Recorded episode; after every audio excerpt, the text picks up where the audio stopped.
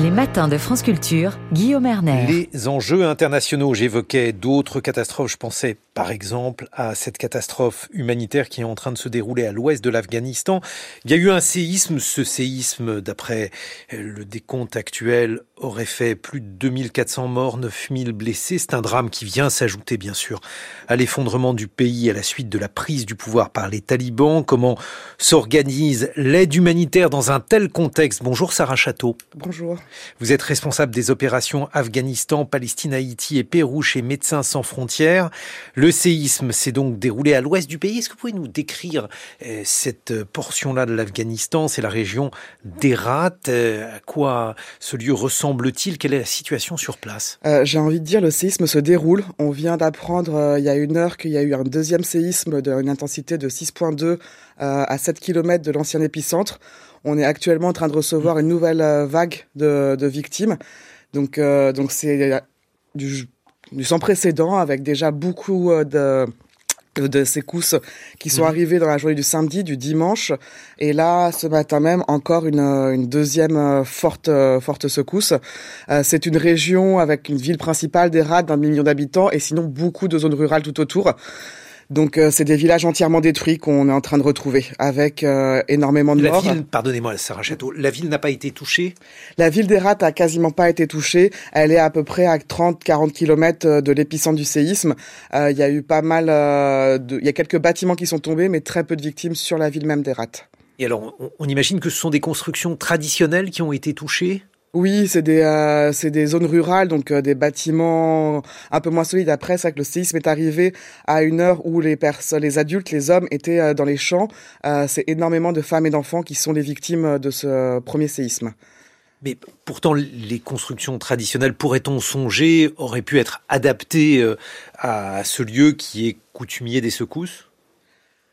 Les constructions traditionnelles sont faites par la population elle-même, qui n'ont pas forcément tous euh, des compétences et des connaissances euh, antisismiques. Donc c'est vrai qu'ils vont construire leurs habitations euh, avec les matériaux qu'ils trouvent et qui sont d'abord la priorité, c'est pouvoir tenir le froid en hiver avec des populations qui n'ont pas forcément de chauffage et puis le chaud en été. Alors comment vous intervenez-vous, vous, Médecins sans frontières, Sarah Château? Alors nous, on a des équipes présentes à Erat. C'est euh, un endroit où on travaille depuis maintenant 2018. Où on s'occupe de la pédiatrie de l'hôpital régional d'Erat. Donc on était présent.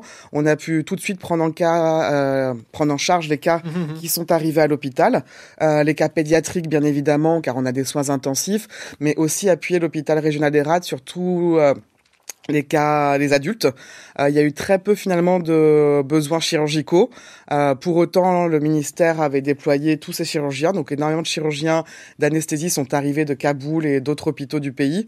On a énormément de monde et puis on a surtout aidé euh, à la gestion euh, d'un tel incident parce que quand il y a un influx de blessés pareil, il y a du triage à faire et puis il y a toute une euh, mise en place. Donc on a monté des tentes dans l'hôpital pour pouvoir prendre euh, les cas un peu légers et organiser un peu ce flux, cet afflux massif de personnes qui se sont réfugiées dans l'hôpital. Alors comment faites-vous pour travailler avec, malgré, en dépit, je ne sais pas quel terme employer, des talibans? Euh, ben, c'est notre quotidien hein, sur euh, sur l'Afghanistan, donc ça c'est juste un événement et un facteur euh, où on doit collaborer de face dans l'urgence avec eux. Euh, pour autant, c'est des collaborations qu'on a établies depuis plusieurs années. les talibans étaient présents sur le territoire afghan avant leur prise de pouvoir en, en août 2021. il y avait des affrontements entre les anciennes forces afghanes et les talibans, donc on a toujours été en contact avec toutes les parties au conflit pour pouvoir gérer notre espace humanitaire, nous le, nous euh, poser nos principes opérationnels. Donc c'est vrai que les talibans nous connaissent, connaissent euh, les ONG, connaissent MSF, euh, connaissent notre principe de neutralité, d'impartialité. Alors ils vous laissent travailler? Donc ils nous laissent travailler. Après, avec des restrictions, avec des cadres qui se resserrent de plus en plus. Par exemple Et euh, bah, l'interdiction pour les femmes de travailler dans les ONG qui est tombée. ça veut dire que vous n'avez que des équipes masculines Alors non, MSF, nous, nous avons pas d'équipe euh, uniquement masculine. On a gardé toutes nos femmes. On n'a changé aucun mode opérationnel depuis l'arrivée des talibans. Euh, en Afghanistan, on a un statut un peu particulier euh, d'organisation internationale qui nous donne un espace aussi un peu plus large que les ONG. Euh, pour autant, euh, bah, on est solidaire avec la situation parce qu'on est forcément tous impactés. Euh, et puis, on se retrouve à pousser les lignes et à discuter avec les autorités locales pour leur montrer euh, l'importance de maintenir une équipe en place intégrale. Euh, on a aussi, par exemple, récemment eu une demande des talibans de mettre en place une ségrégation entre les hommes et les femmes. Et comme on s'occupe de la pédiatrie, et eh ben, de ne plus avoir d'hommes.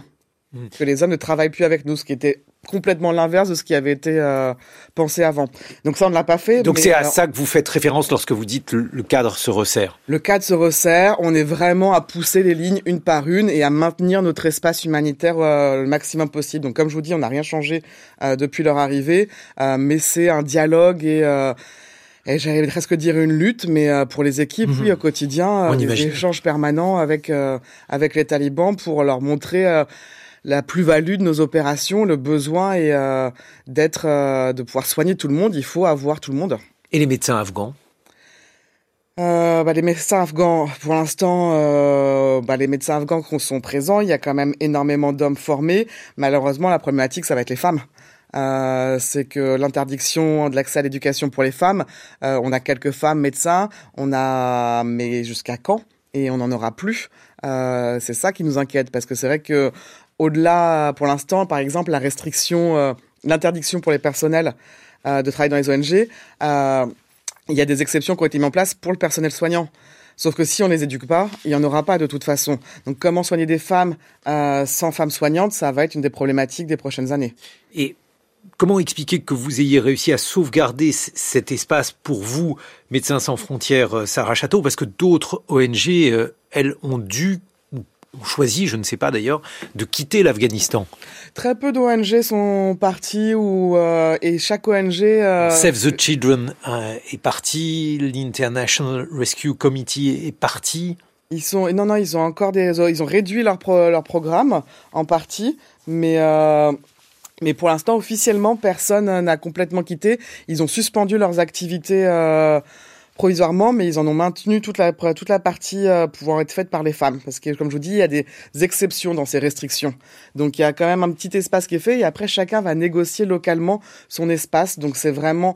MSF, euh, on arrive à le faire à Médecins sans frontières, mais d'autres ONG arrivent vraiment à négocier leur espace et à pouvoir avoir euh, des femmes qui continuent de travailler les informations qui nous arrivent d'Afghanistan, indépendamment même du, de ce tremblement de terre, eh, sont terribles parce qu'elles montrent un, pays qui, euh, bien entendu, euh, va vers sa ruine. Qu'est-ce que vous avez aujourd'hui euh, comme remontée du terrain, Sarah Château, sur ce qui se déroule en, Afghanistan, donc indépendamment de, de cette catastrophe humanitaire? Mais les chiffres euh, qu'on peut voir dans nos activités médicales sont catastrophiques. Elles sont alarmantes. Euh, on a plus que doublé le nombre de patients admis dans nos consultations. Pour vous donner un exemple, euh, on a sur les six mois de cette année 2023, de janvier à juin, eu 150 000 personnes qui, qui sont arrivées aux urgences pédiatriques. L'année dernière, à la même période, on parlait de 70 000 personnes. Donc euh, et ça c'est euh, c'est chez les c'est c'est dans les hôpitaux, ça se voit sur tous les services. On est sur une augmentation euh, du nombre de personnes malnutries, du nombre de personnes avec des problématiques de santé qui ne sont pas traitées, des maladies chroniques qui ne sont pas prises en charge au quotidien et donc qui arrivent aux urgences pour des décompensations.